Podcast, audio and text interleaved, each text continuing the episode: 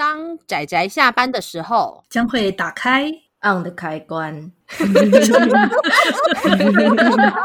仔仔下班中 on。各位听友，大家好，欢迎收听仔仔下班中，我是大酸梅，我是登登。大家今天葬花了吗？好啦，好啦，好啦，你不要这样。今天一样，就是我的好朋友登登又来上我们的高知识犯罪研究系列。Hello, 那我们。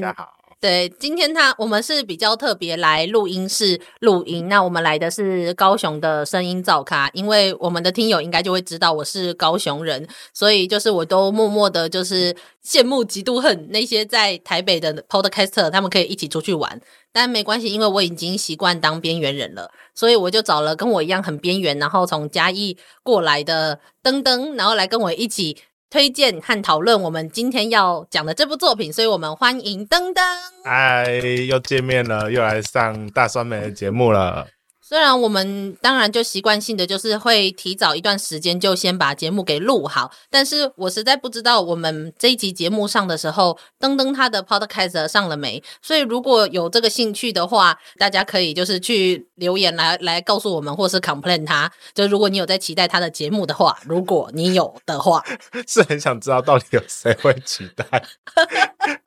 好了，但不管怎么样，就是因为这部作品刚好就是他出版的时候是我跟登登认识的时候，所以就那时候我们刚好都有看过这部作品，那我们都非常欣赏这部短篇集，所以就我们在治愈月的时候，我就要来推荐这一部。对我来说，其实真的很治愈，因为我觉得它每一个故事几乎都充满了那种惆怅还有忧伤的那种感觉，然后看完一篇故事的时候，都会不自觉的很想叹一口气。对，就是。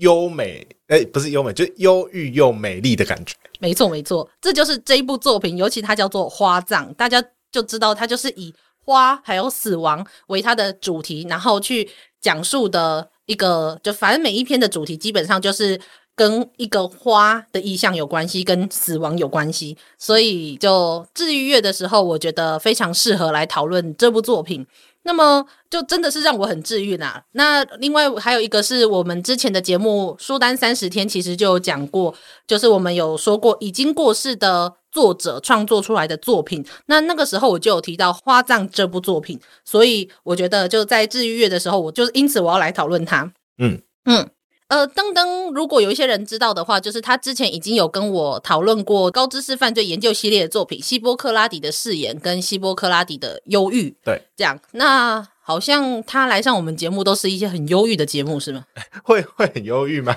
嗯，我觉得蛮忧郁的啊。你看希波克拉底的忧郁，然后现在你又参加治愈月，所以应该下一次找一个机会给你。比较开心一点的节目，嗯，好啊，你再找一个开心的主题让我来参与一下吧。讲的好像是我的错一样。好了，那就我们废话不多说，那我们就来先简单的介绍一下《花葬》这一个作品它的一些背景。那么，《花葬》是一个我觉得很特别的作品，甚至你要说有，我觉得是有一点到快要空前绝后，因为其实在。就算是日本好了，因为它是日本的小说家连城三季彦写出来的作品，在日本也不是每一个推理小说家或者是走爱情小说的路线的创作者都会创作出具有这么明显的一种风格的这样的作品，尤其他又横跨爱情跟推理，乍看两个好像不太搭嘎的主题，因为一个就是很理性啊，然后一个就是很感性，这两种。要碰撞出火花，我觉得也是蛮不简单的。对，而且重点是还可以把故事写得这么好看。对，真的。嗯，所以我觉得这是这个创作者、这个小说家连城三季彦老师，他走出了一种非常独树一格的道路。而且他这部作品中，我觉得那种充满了大家知道那种日本的美学，那种物哀的美学。几乎看到它那个花朵飘落的时候，你都可以感受到的那一种美丽，但同时又感受到那一种哀愁。就是人家可能在赏花，然后你就看着花飘，说啊，花季要过的那种哀伤。就人家好好在赏花，然后你在那里哀伤，在哀伤什么？是没错啦，可是这就日日本人他们的一种美学嘛。对对对，的确是美啦。对呀、啊，应该是说物哀的确有在很多日本的创作作品中有被展现出来，那推理作品中一定也有。只是我觉得连城三基彦是把这一个意象，然后融合了爱情跟推理。对，就请注意爱情跟推理。这两个主题，然后去创作出来的作品。我私心真的非常喜欢他，而且我看了连城三基燕老师的其他作品，我也很喜欢，所以就是我觉得一定要来讲一讲这一个小说家。嗯，因为他不只是那种呃什么社会案件上面看到的那种什么情杀而已哦，他是就是更浓郁的一种情感，加害者跟被害者之间他们之间的那种浓郁的情感。没错，对，真的就不是普通那种社会案件可以。对，什么什么假爱乙啊，什么，然后就被丙杀死，这 被你讲的好那个一样。而且，其实连城三基燕老师他其实本名叫做加藤胜吾，但是其实他的大学跟什么文学都完全没有什么关系。你可以猜猜看，他是什么科系毕业的？嗯，因为我已经知道了，你要这样听友猜嘛。好了，那请听友请回答，三二一这样子吗？好了，三八哦。好了，那其实呃，连城三基燕老师他是经济学系毕业的，就哈什么经济学毕业的吗？那就可是因为他可能后来就很喜欢一些文学创作，而且他也很喜欢电影，所以他有去法国留学，就是研究电影。那回国后，就一九七八年的时候，以《变调二人与之》这部作品从幻影城新人赏出道。这样子，那讲到幻影城新人赏，我觉得不得不来讲一个算是推理圈有一点有名气的人物，你猜猜看是谁？你想要讲谁呢？猜猜看呐、啊？推理圈很有，我保证台湾推理圈一定有一定名气的，但是跟这个跟这个赏有关系，跟连城三基宴有关系，猜猜看。好，那我们开放给听友来猜猜看，我们又不是现场的。好了，那给你三秒，三二一，好，放弃。好，对，哦，真的是没有用，因为我现在脑袋一片空白。它高雄好热哦，哦，对，因为高雄真的很热，真的热爆，热晕。真的，我那时候朋友就是穿着羽绒衣来找我，我就说，你是不是对高雄误会了什么？高雄真的是就是台湾不一样的世界啊！哎哎哎哎哎，我说就是很热情。哦，好哦，勉强算过。好了，那我们来讲一下。那在我们刚刚就是拉里拉扎讲一堆废话的时候，不知道有没有有没有听友已经去 Google 出来了呢？不是啦，就是这一个人就是傅博老师哦。嗯，应该如果是圈外的人，可能比较不太不太知道他。那尤其甚至是可能以我们的节目频道的性质来说，可能就算是宅圈的人都不见得知道他，但是。只要你是跟推理圈比较有接触的，基本上你多多少少都会听过这一个人。就算没有听过他，没有看过他，你都会可能看过推理小说的封面，或者是一些书评啊、心得啊，上面有他的推荐或是他的评论。这样算是一个蛮推理圈上面的推理评论家跟编辑中，就是蛮有名的一位，这一位前辈。对对，真的真的是前辈，大前辈，真的。嗯，而且他在台湾其实编辑了非常多。经典的日本推理作品，嗯，就可能一系列的那一种，而且他也写下了非常大量的推理作品的评论，所以他在台湾的推理圈算是一个蛮有指标性的人物，而且是那一种跨世代的那一种，甚至就是呃，可能我们都还没有出生的时候，他就已经在推理圈打滚的，对，真的这样的前辈。那么为什么会跟他有关系呢？因为就会讲到幻影城新人赏这一个这个赏，那他是怎么样来的？是因为傅博老师他那时候年轻的时候去日本念书，然后也在他们的出版界工作。他在日本的名字叫做岛崎博。哦，说到这个，我觉得有点好笑。我那时候在查资料的时候，日本的维基上面竟然说，呃，他在台湾的名字叫做富博。所以有一些地方把它写成赚博是不对的，然后我就偷笑，我说赚跟富本来就是不一样的字。好了，但是我隐约好像也可以知道为什么会写错，因为很像。对，就真的很像。我说哦，好，我就看到日本维基上面特别标注这件事，我觉得有点有趣。那么他在年轻的时候，我们说了嘛，他。在日本念书，然后在出版业工作，然后因为很喜欢推理小说，所以不遗余力的在推广推理作品。他有一个非常重要的一件事情是，一九七五年的时候，他创办了《幻影城》这个刊物，然后也担任了主编辑。有一个非常重要的是，会想说，诶，日本不是推理小说本来就很盛行吗？那去办了一个推理小说的刊物，到底有什么特别呢？但是因为刚好在一九七零年代的时候，你知道哪一哪一个流派比较盛行吗？一九七零年代感觉应该算社会派吗？嗯，对，因为在松本清张之后，就是日本那个时候就是比较流行的主流的推理作品是比较偏社会派。那幻影城这个刊物想要推广的其实就是本格派的浪漫，所以他们就是希望标榜的是尽量走本格路线，但是也不是说就是一定要完全跟早期的本格一模一样，但是他们就希望说是以。比较本格的作品为主，然后幻影城这一个名字也是从江户川乱步的同名作品去命名的。这个刊物其实只有四年，一九七五年到一九七九年，但是非常短。对，真的很短。对，可是它非常重要。一九七九年它结束之后，傅博老师他就返回台湾，然后在台湾继续撰写。推理的评论，那其实也就是媒合了很多台湾跟日本的推理小说相关的活动，还有出版作品。二零三年的时候，傅博老师他就还有得到台湾推理大奖，因为这个就是台湾推理作家协会去举办的。那目前只举办了一届，但是傅博老师还有一位就是我们很遗憾的去年过世的景祥老师，就是由这两位前辈然后得到了推理大奖。再来就是要回到说，为什么幻影城？为什么它四年？可是它非常具有指标性。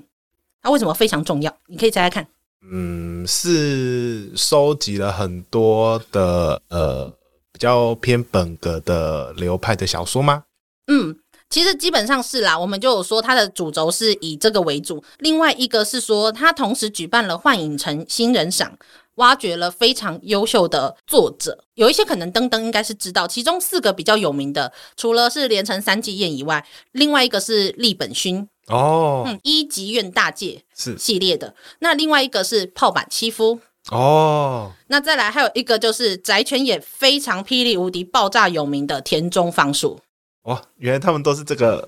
刊物出来的。对他，他们只办了四年，然后新人赏也只有四届，那底下当然也出了不少其他的作者，可是这四个真的就是其实是后来在他们的文坛中都算是赫赫有名的角色。是，对，所以其实可以看得出来这一部刊物的质量啦，就是就算它不长，可是它还是有它的质量存在。而且就是其实在这之前，因为都是社会派嘛，所以本格派的作品其实无论是出版或活动什么都没有很多。但是因为从这个刊物开始，那一九八一年有一个目前可以算是本格派的大师出，就是出道了。猜看是谁？一九八一年，一九八一年，难不成是？岛田庄司，哇哦，不愧是推理迷，好厉害哟！对，没错，岛田庄司在一九八一年的时候以占星术杀人事件出道。那再来就是大家，呃，我们之前有在月馆杀人事件的时候有提过的，一九八七年临时行人出道，然后被说是新本格元年。大家如果有兴趣的话，可以去我们之前的那个月馆杀人事件那一集中听听看，有比较详细的说明。杀人十角馆。嗯，对对，杀人十角馆以馆系列闻名的，但是月馆是唯一一个没有写成小说的馆，是漫画形式。对，它是漫画，而且是我很喜欢的佐佐木伦子。好，大家欢迎去收听那一集节目。再来就是一九九二年到一九九四年，我觉得在这一段的作品虽然很多，可是我觉得让推理作品开始盛行的原因，就是金田一跟柯南这两部作品。嗯，都在。一九九零年代那个时候开始，就是慢慢把那个整个推理风气导向那个年龄层往下降吧，就是更大众化。对，就是让他让那种年纪比较小的也能够接触到推理这一块的呃故事。嗯。那当然，可是我私心是一九九七还一九九六年那一年开始连载的《神通小侦探》啦，感觉从幻影城之后就开始就是在所谓的崇尚比较本格推理的。作品就开始不断的盛行，那当然现在也不能说完全就是非常很单纯的本格，因为尤其当它大众化之后，你看现在很多轻小说或者是呃所谓的 ACGN 相关的作品，就会融入融入很多推理元素，或是日常推理之类的。嗯，对。所以我觉得是很棒啦。虽然我觉得本格也很迷人，但是我觉得有很多种的发展的故事，看起来也还是很好看。好了，我喜欢。好了，对不起，我就是推理漫画的，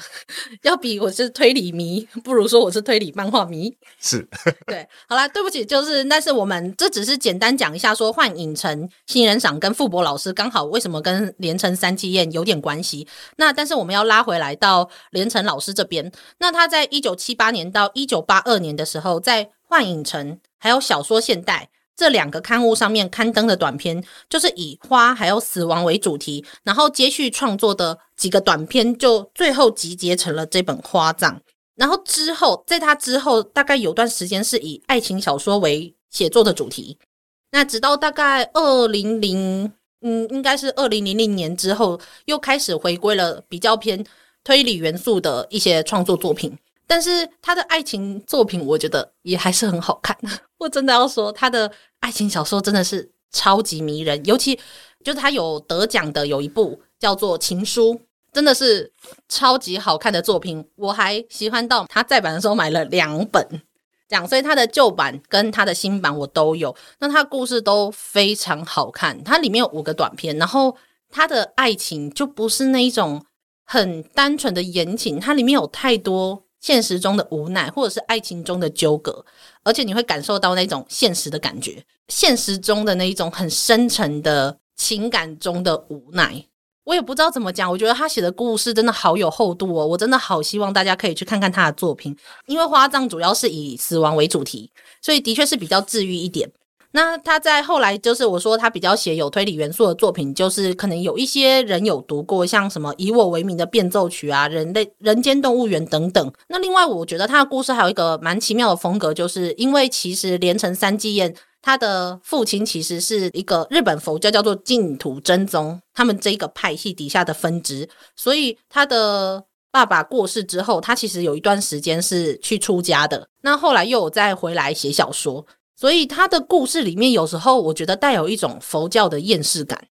佛教的厌世感？其其其实，我觉得我说的厌世不是那种愤世嫉俗的厌世，看破红尘的那种。对他，他会就会你会觉得说，哎呀，这个人世间虽然说那些故事很美很浪漫，但是我觉得会有一种隐约的那一种味道，会让你觉得啊，其实也许这些东西放下就好了。哦，其实我不知道他是不是故意写的，还是其实他。无意间写进去的，但是我觉得在看他作品的时候，你不觉得吗？看完花葬的时候，你都觉得，哦天哪，这种执念，对我我会觉得他那种有时候你就看着他那个执念，你就会觉得说啊，人生不如把它放下吧。的，因为那些情感虽然很浪漫很美丽，但是太沉重了，沉重到有时候你会觉得人类可能并不适合，并不适合去担起这一些东西，也许担得起，但是太沉重了。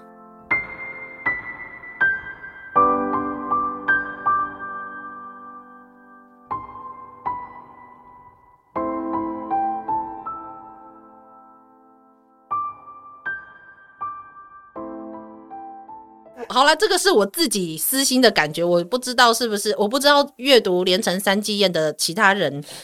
的其他读者他的想法如何，但至少我觉得花藏蛮给我这样的感觉的。但是花藏有一个很特别，是他就是在那一个年代，然后他致力在爱情跟推理，然后他很喜欢把那个年代放在大正年间，就是那种世纪初的那个时候吗？呃，战对。差不多就是大家知道，就是《鬼灭之刃》那个年年代，然后再再有一点包含到，就大概一九二零到一九四零之间那个年代，就是隐约有一点现代的东西，又又可是其实又很复古。我觉得那个年代蛮有蛮吸引人的，嗯，很浪漫，就是很浪漫、很美丽，但是也很颓丧吧，就是在一个世代交替的感觉。而且就是他的作品中，他的文字都非常的细腻而且美丽，所以我好像看到有人的说法是说，把它写成叫做新耽美派。哦，嗯，就是一种沉溺于一种美丽浪漫的文字中，然后带给你的那一种那一种耽溺的感觉，我觉得还蛮有道理的啦。但是我觉得跟所谓现在的耽美的概念好像就有一点不太一样了，就是。可是唯一一个很可惜的是，我当年看《情书》的时候，刚好是二零一三年。那十月的时候，为什么我印象这么深刻呢？因为我才刚看完《情书》，我说天哪，不仅花葬好看，连《情书》都好好看。那就是这个大师好棒这样。然后我就去查了一下他他的资料，才发现，因为他二零一三年的时候十月胃癌过世了，就在我看书的前几天。天哪，真是你知道我那时候心情超级差，我也不知道该怎么说那个心情，就是。刚喜欢上这个作家，就听到他的，就在就发现再也无法期待他有新作了。虽然他也没有全部的作品我都看完，而且其实要看完也有点难，因为有一些作品其实他的出版已经蛮久了，这样很难再找到他的作品。那但是有一些作品现在还找得到，甚至连电子书都有，所以大家可以去找来看看。真是太治愈了。哼，好，那我们呃，对，我们就是把他的背景就是讲到了这里。那我们今天我们就来主要的讲一下他的故事。好，那我们就开始讲一下故事。那故事的话，其实它是一个，我觉得就如同我前面说，它是一个非常少见的推理作品。那我就来问一下，请问一下，登登，你有看过其他写爱情推理的作家或者是作品吗？写爱情的吗？还是写爱情推理的？爱情推理，爱情推理的，其实我比较少少看到、欸，诶。嗯，因为我的阅读量比较少，哎哎，至少比我多了吧？因为我主要是看推理漫画嘛，那但是推理小说跟推理相关的作品，我也是有看过一些，但是有写爱情融合推理的这样的作品，目前我几乎没有看到什么。而且他的爱情融合推理不是说哦，因为他有爱情，他有推理，好就没了，他的。推理常常是融合在它里面那一种，你要了解这一个人，然后你去了解他的情感，你也才会去了解为什么你会这样子推出他的这个真相，而不是说哦，它是两个元素，然后放在这个同一个故事中，没有，它是同一个东西，只是同时有什么跟同时有什么，比较像混合物吧。我觉得这一类推理作品，它就比较着重在它的动机的的推理上，嗯，因为动机它就是。因为人的情感所引发的一个，呃，你为什么要去做这件事？为什么去杀这个人？对，你会发，我觉得是连城三季彦，他应该是他发现了说，在那个时候大家都比较喜欢社会派嘛，就会比较注重在一些社会案件的调查上面，而并非是呃真正的。推理本身，可是他又觉得说太本格的推理，或者是你太专一在所谓的解谜这件事情，你反而忽略了就是人在这之中的一些影响力。我我不知道他是是不是当初是。完全这么想的，但是我觉得他就是因为我自己在看很多作品的时候，有一些被大家说什么很本格、很经典的作品，可是说一句实在话，我觉得那个故事性，或者是我觉得里面那个人，感觉好像不是一个很生动的人，他就是一个故事下的东西。但是我觉得，在连城三季宴的这一部花葬的故事中，你也许不见得你可以完全的理解或者认同里面的角色，他为什么会这么想或这么做。但是他的确会告诉，他会塑造一个情境，让你感受出来说啊，就算我的确不是他，我也没有办办法理解。但是的确好像他那个人在这个状况下，他就是会做出这样子的事情来。就是我觉得他是一个把那个心境的。呃，道理就是那个逻辑，然后融合中间的那一份很惆怅的感情，就是把那种我刚刚前面就有提到说那种日本的物哀的那种文化的哀伤之美，然后融合进他们的人与人之间的关系，还有他们的推理之间，所以我觉得这真的是一部很特别的作品。其实我一直都我我并不是很想要在这里不断的花式吹捧，因为大家可能可以感受出来，我们节目的性质就是只要我们很喜欢的，我们就到处花式吹捧，就说他多棒，他多好这样子。我也不是想要去对连城三季彦老师就是一直不断不断的吹捧他，但是我不能否认，是我当初看花葬的时候，他给我的那一种心里面的那种震撼感实在是非常非常大。因为第一个是我没有看过这样的作品，那第二个是。我觉得他的文字非常的美丽，你就算不看推理，你把它当单纯的当做一个艺术品，你都非常的享受它那种文字的美丽，还有意境的美丽，全部融合在那种哀伤之下，然后呈现出一个精致的艺术展现在你的面前。应该是说那个年代，他我们台湾就是翻译的翻译出版的一些作品比较少，像。花葬这本，它的呃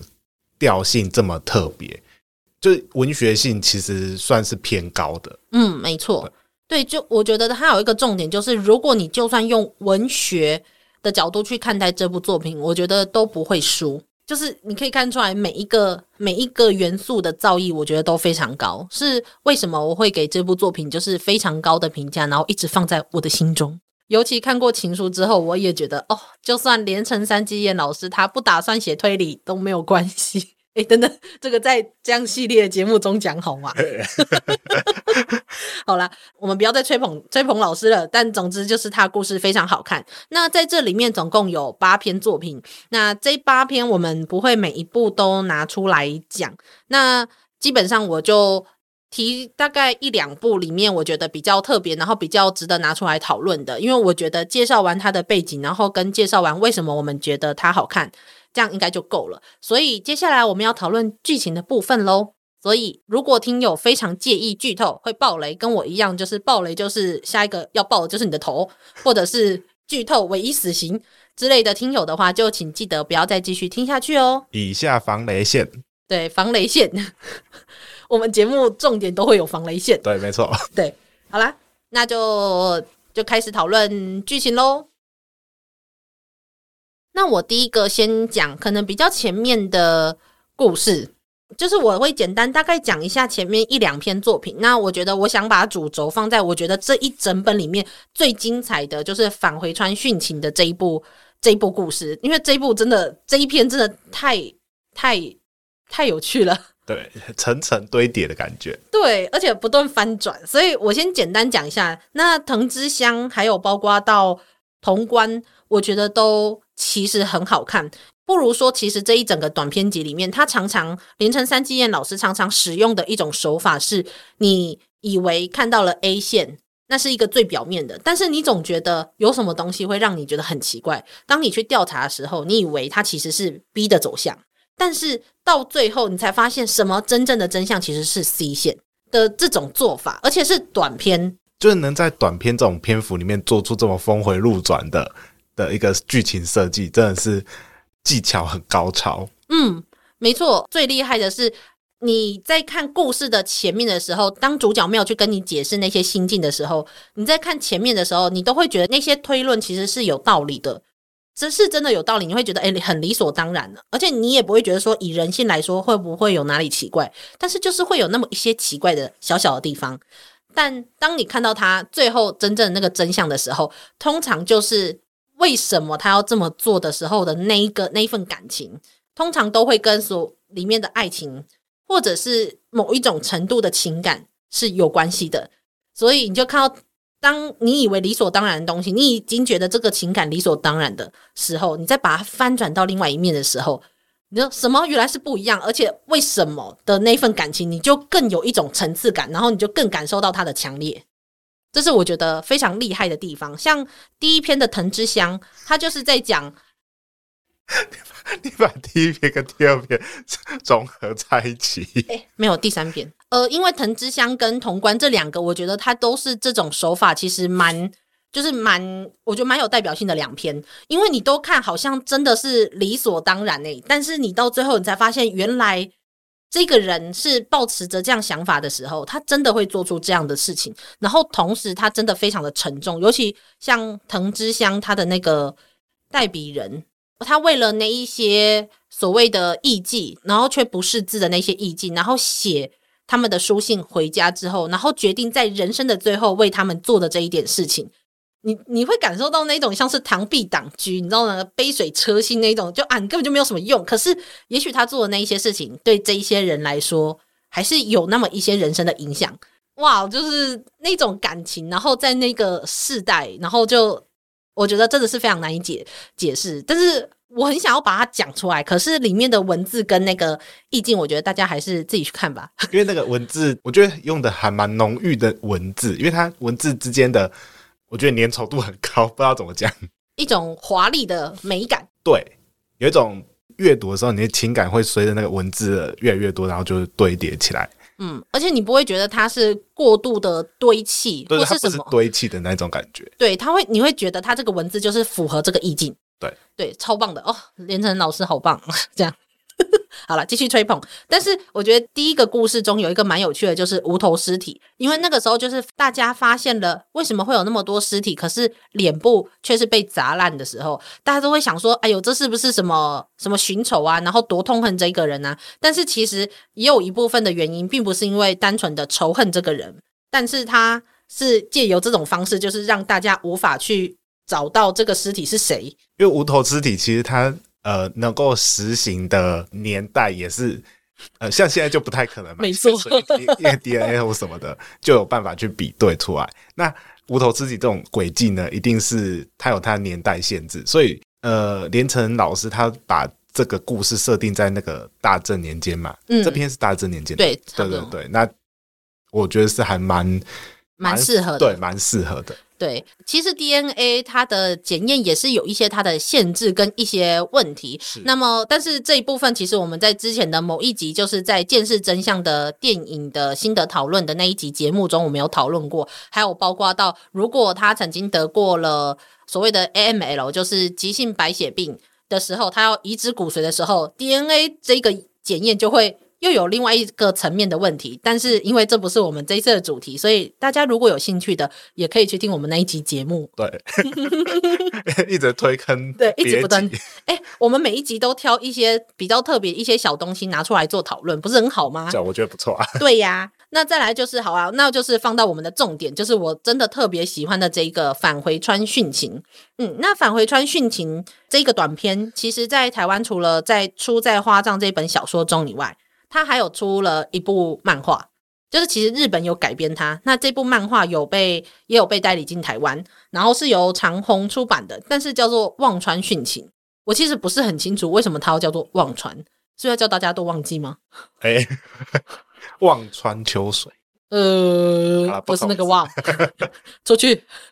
但是当灯有说，他说他觉得这虽然说小说的文字非常的美丽，但是他觉得。漫画有一个好处是，它补足了那个想象中的画面。对，因为有些东西其实用文字，每个人想象出来的东西会不太一样。那如果假设有一本呃有一部作品，它可以被漫画化，那它就给人家比较有一个想象的依据。嗯，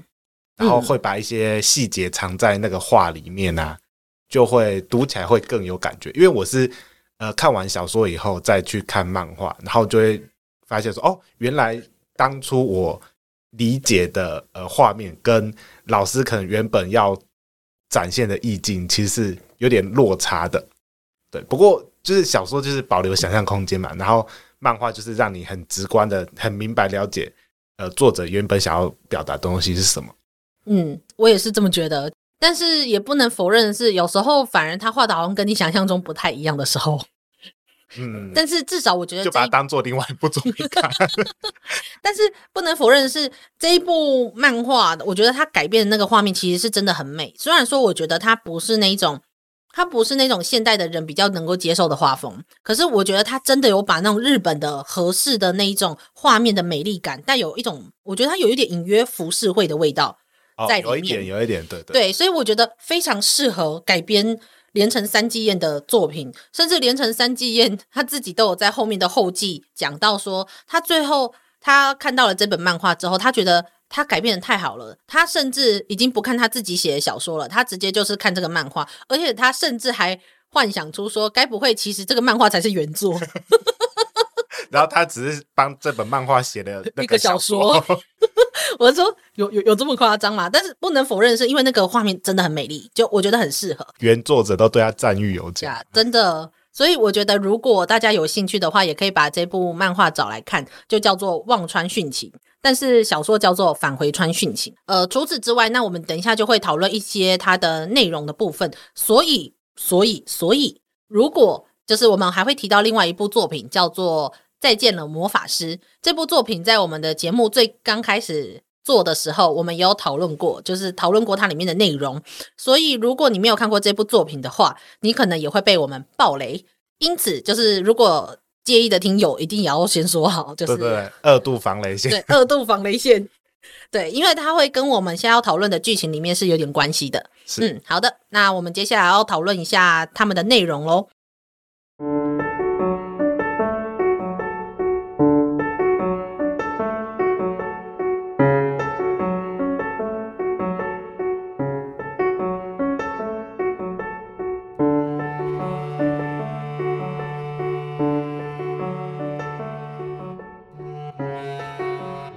我觉得在讲到返回川殉情的故事内容的时候，我觉得不得不提一下它里面的手法。这个这个手法，我觉得非常有趣的是，就是这种手法叫做比拟杀人，也就是在推理的手法中一个蛮常见的做法。那什么叫做比拟杀人？我如果是一些跟推理作品比较没有接触的听友可能会好奇，所以我在这边简单的介绍一下。那它是一种推理小说的子类型，它主要的手法是说，凶手按照已经存在的，或是特别为了这个故事写的一个文本，呃，无论是像是童谣，或者是像我们这一个返回川殉情中，它是和歌，而且尤其是角色他自己写的和歌，那乃至于到就是一些可能传说之类，就是已经用已经存在的一个文本类的东西，然后去做他杀人手法的一种映衬。然后，无论是例如说他的身份啊，或者是他的一些可能尸体的样貌，呃，算是一个手法。然后你会把现在的凶杀案或者是发生的案件跟那个文本做连接，这就是所谓的比拟杀人。那可能真的要杀人啦，但是有可能没有杀人，但是有一些可能意境上面的映衬，也可以算是这一部分的类型。很多经典的作品都都算是属于这种比拟杀人的。嗯，那你要不要提几个作品？比如说像横沟正史，它金田一耕助系列其实就蛮多，在那种时代氛围下，然后比如说深山里某个呃家族可能流传的某个歌谣啊，然后依照那个歌谣的方式去执行这样子一个杀人的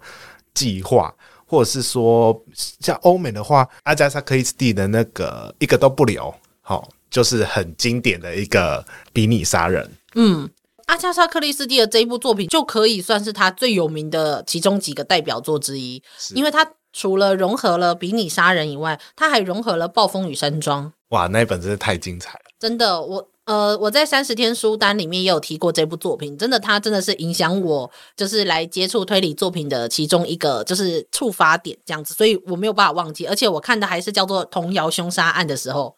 就比较早期的版本。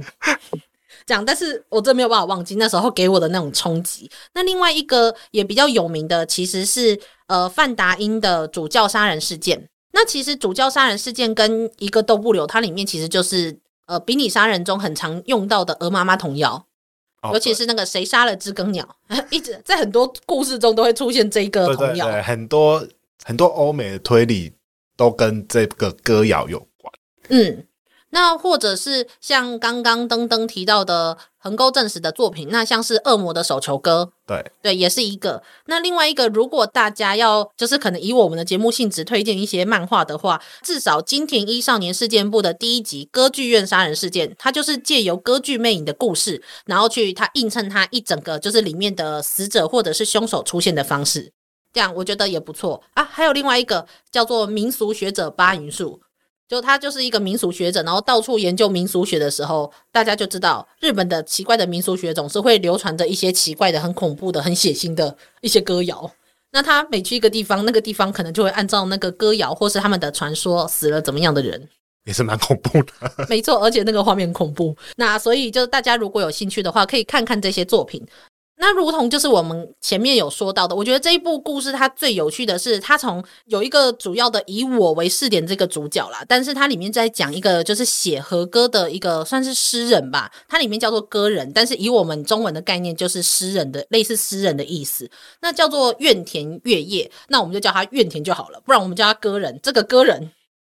好像有点难听诶、欸，还叫怨田好了，要歌什么？呃，好了，我们直接叫他诗人好了。就是这个诗人，他在里面的时候，告诉大家说他的生平是一个怎么样的状况，所以大家就会看起来就是那种充满了艺术家的颓丧感，流连于声色场所，然后最后对于爱情的追逐，就像是徐志摩一样，就觉得他的生命很浪漫。最后呃两次跟不同的人殉情，第二次就算失败了，最后割喉自尽这样的故事。那乍看好像就是一个好像很常见而且很理所当然的艺术家的展现。殉情这件事又很常见吗？有啊，你看，就也不要说殉情好了，就是某种程度上，其实伤害自己也是一个艺术家展现他们情感的方式。你看，像什么那个叫什么太宰治啊？哦，对对。然后谁？其实范谷也也自残呐、啊。其实他们不见得是殉情，但是重点不是说他为了一个爱情去殉情，而是他有时候是为了他心中的那一份感情而决定结束自己的生命。就以艺术家来说，他们的感性好像会强烈到让他们做出很多伤害自己的行为。就是他们的身体无法控制他们自己的情感，因为他们情感就是大喷发。但但是我们一定要在这里强调，我们没有说每一个艺术家都是这个样子，啊、但是有很多爱生命，对，而且很多艺术家其实他们他们还是有很多很棒的，就是不要不要用这种行径来展现你的艺术气息。应该是说，不是艺术家就会这么做，而且也不是说，所以于是他们这样做的时候，我们要去批评他们。但是，的确就是艺术家在留下这些传说的时候，就会让人感受到这些艺术家他情感表现上面的强烈。是对，像包无论是我我们刚刚说的那一些艺术家，还有范谷，然后到最后他写进的这一本小说的怨田，就这一个诗人，那这个诗人。在前面看起来好像故事好像也跟很多艺术家一样，也还算常见。但是这个主角就是就马上说，但是其实我知道真正的真相是什么。这个诗人他自杀后的两年后，他曾经为了写他的故事，然后不断的去调查他背后到底是怎么样。中间你就会看到他好像似乎翻转了一个程度，就是我们刚刚说他会有一次的翻转，然后你会觉得说啊，这个翻转也很有道理呢，而且是你不断的调查的每一个线索之中。好像都是蛮有道理的，但是总觉得又好像哪里不太对劲。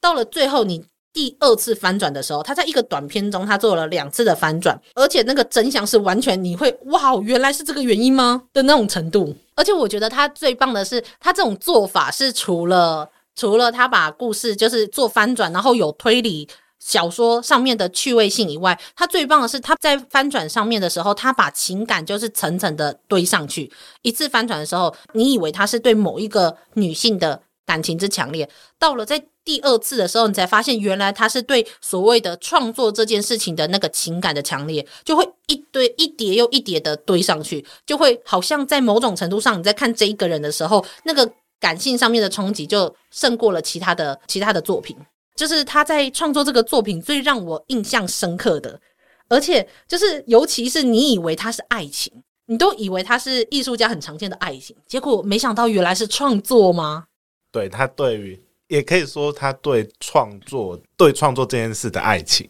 嗯，对他的执着，对，哇！我那时候看的时候，我真的没有办法忘记什么，原来是这个原因，而且他中间也有提到了梵谷。就是有除了有提到《源氏物语》里面的角色以外，去映衬他的身份以外，他还有提到范谷。那在提到范谷的时候，我们前面就有说，为什么我们要来提一下《再见了魔法师》？那我相信登登应该就是我有推荐他看完《再见了魔法师》，所以你知道为什么我要提把他提出来了吗？对，因为他就是讲范谷的故事。再见了，魔法师这部作品，它最有趣的不是在描述梵谷这个人描述的多有趣，不如说他的主角其实是他的弟弟西奥。但是他最有趣的是，当大家都以为梵谷是一个怎么样的人的时候，你看到这个漫画的前面的时候，你都想说啊，怎么好像跟我们想象中我们知道的不一样？到你看到结尾的时候，他做的那个翻转，这种设定叫做比较像是历史的架空小说。但是，就是你以为的历史，但其实你去把它描写成另外一条线。那我觉得他这个创作就是跟这个返回川殉情其实非常像。就他前面是用他前面用他的诗歌，然后用他的这一些生平的故事告诉你是这个样子，然后到最后他翻转了，告诉你说其实不是这一个样子，然后他去塑造了这一个人的另外一个人生的路线跟他的思考。就我觉得这个超有趣的。所以我，我我我先稍微总结一下，我觉得这一部作品，它除了就是使用了另外一种比拟杀人，因为大家都大部分的比拟杀人都是已经有另外存在的东西，然后去做里面的意境或者是文字上面的映衬，但是它是用主角自己一个，我觉得有点像是反比拟杀人，就是他为什么要这样杀人，不是因为有这个文本，他是为了要让这个文本的存在被证实，所以他才去做这些事情。我觉得跟所谓的单纯的比拟杀人还是有那么一点点不太一样，但是它同时具有这个比拟杀人的元素。那另外一个是它的文字还有它的意境非常优美，再加上我说它不断翻转的那个真相，再加上翻转了那个情感，然后堆叠上去，到最后，然后去做了一个一个人的人生平的重新重新撰写这件事，我觉得超级厉害。有这一篇这一整本花葬里面，我最推荐看的就是返回川殉情了。嗯，因为它翻转了两次，嗯，非常的厉害，返回再返回，真的就而且就非常适合所谓的返回川殉情这件事。而且返回川其实不是一条河，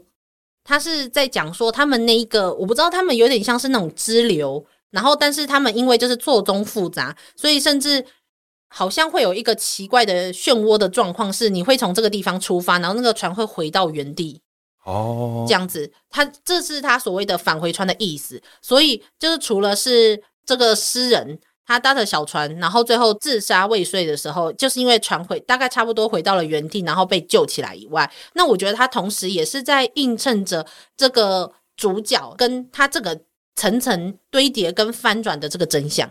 有点轮回的感觉啦，嗯，就是有点像诶、欸，因为连城三剑他之前就有出家过嘛，嗯，对啊，所以说不定他有把这一个呃这种佛法的东西带到他的这个故事里面，嗯，对，所以我觉得哦，好厉害哦，而且其实我觉得在他后来的作品中，我觉得他在这个花葬中的那一种。华丽的颓丧感，我觉得反而没有那么强烈。虽然他还是很有一种现实跟爱情的浪漫与惆怅，还有文学性，可是我觉得花葬里面的感觉就，我觉得可能随着时间过去，然后他可能人生有经历了不同的东西，所以我觉得他刚好在这个一九七八到一九八二年，就是刚好连载的，也不算连载吧，就是以这一个主题所创作的这几个短篇塑造的这一整本花葬。给我的感觉跟他后面的作品是有一点那么不太一样，或者说不止那一点，而且这几乎就是他那个年代才会写下来的东西。这样，我觉得可能是类似什么二战之后，然后整个百百废待兴，对，就是那种百废待兴，然后好像我也不知道怎么讲，就是寻求着某一种纸醉金迷吗？但是好像也没有那么的对现实中感觉没有那么有希望。的那种感觉，这样，所以我觉得哦，好好美丽。但是就是在那种状况下写出了这种美丽的故事，不然你看那个太宰治啊，他写的是 哦，那人是哦，真的是很糟糕哎。但是就是这样子的颓废，然后让他的故事带有这种文学性啊，我觉得是这样。但是我还是没有很喜欢太宰治。好啊，呃，我们刚刚提到的那一本《忘川殉情》，它有第二篇。漫画，那他那一篇漫画叫做《萧带草夜情》，它也是带有一点推理元素的爱情故事。但是因为很可惜的是，这一个短片好像很早期、很早期的出版，有被出版在一些书籍当中。可是现在应该很难再找到早期的版本。那比较现代的出版社没有出版它一些其他的作品，所以这个《萧带草夜情》，大家如果有兴趣的话，有办法找到漫画的话，那你也可以看到另外一个，就是可能比较更难看见的连城三季彦老师的作品。这样，顺带一提，这一本漫画它是十八禁的，所以，诶，十八岁以下小朋友记得不要看哦，长大再看。那如果看了，也不要跟我们说。诶 好啦，那我们应该节目也差不多。也算是要到一个尾声了吧。最后，我真的要简单总结一下，对，就是继续吹捧老师的地方。对，这我觉得这是一个精彩到你要看了这部作品之后，你才会知道为什么我们会这么推荐它。它里面的那种文字的美感，然后那种像是半腐朽的那种甜美感，好像以为是像是烂掉一样的果实，结果后来发现是。凋零的花，讲那讲起来真的超级中二的，但是你看完这整部花葬，它真的会带给你这种感觉，一种非常中二感。哎、欸，其实我不能否认是，其实就很中二啊！你不觉得里面的无论是呃主角还是不是主角的那一群人都很中二？可是他最厉害的就是，他虽然中二，你你就会觉得说啊，对，他就就是会有这样的人，然后跟生活在这个状况之中。不过我觉得可能因为都是这样子的气氛，所以可能一下子看八篇，对一个人的心理负担可能有点大啦。我觉得短篇的好处就是你可以就是选你方便的时间看嘛。对啊，就是你看个一篇，然后再去看点其他东西，再看一篇。你如果一整个八篇看下来，有时候你都觉得啊，一直很想叹气，心灵受到返回的摧残，返回摧残，哇塞，不断摧残。好啦，那是我觉得我是真的觉得这一部作品，你可以看出连城三季彦老师他在爱情跟推理之中那种对于他们两个之间那种和谐与融合的追求，追求他的文学性，对。然后又可以感受到一种厌世的颓丧感，我自己真心这么觉得。但是我不知道是不是因为跟他是身处在佛教的家庭，我觉得应该多少是有点关系啦。总之，我觉得这部作品非常的推荐，所以希望大家如果有机会看到，或是就是可以去看看这部作品。那希望如果有机会的话，我们未来如果可以，也可以再看看有没有什么可以拿来我们的节目中推荐跟讨论的。是，嗯，对，好，那登登有什么想对我们的听友说的吗？那大家记得赶快去把这本花葬找回家去看看，欢迎留言跟我们分享一下你的感想。虽然说其实我们也没有很常就是推销或者是很常就是讲，但是呃，如果大家有兴趣或者是想要给我们一点鼓励的话，就欢迎去 Apple p o c a s t 上面就是给我们一些五星评价加留言。那我们也有 IG 粉专跟。扑浪，那对，没错，就是我们四个小伙伴最喜欢的就是扑浪，所以欢迎来扑浪下面留言，然后找我们聊天，我们每一个都会看，而且每一个都会回，就是我们很喜欢跟听友分享一些我们看到的作品跟我们的想法。那我们一样会继续推着我们冷门的坑这样子，然后还有就是推广我喜欢的推理作品，我是真的很喜欢推理作品啦。讲推理作品在我的人生中有不小的地位。这样，我除了漫画以外，我的书柜里面最多的就是推理小说了。在这里就是讲一下我喜欢推理漫画的心，不是推理吗？好啦，那么我们节目就到这里告一段落啦。这样子，大家下次再收听我们的节目哦。大家拜拜，拜拜哦。啊，上班，上班，我不要工作，下班了，回去回去工作喽。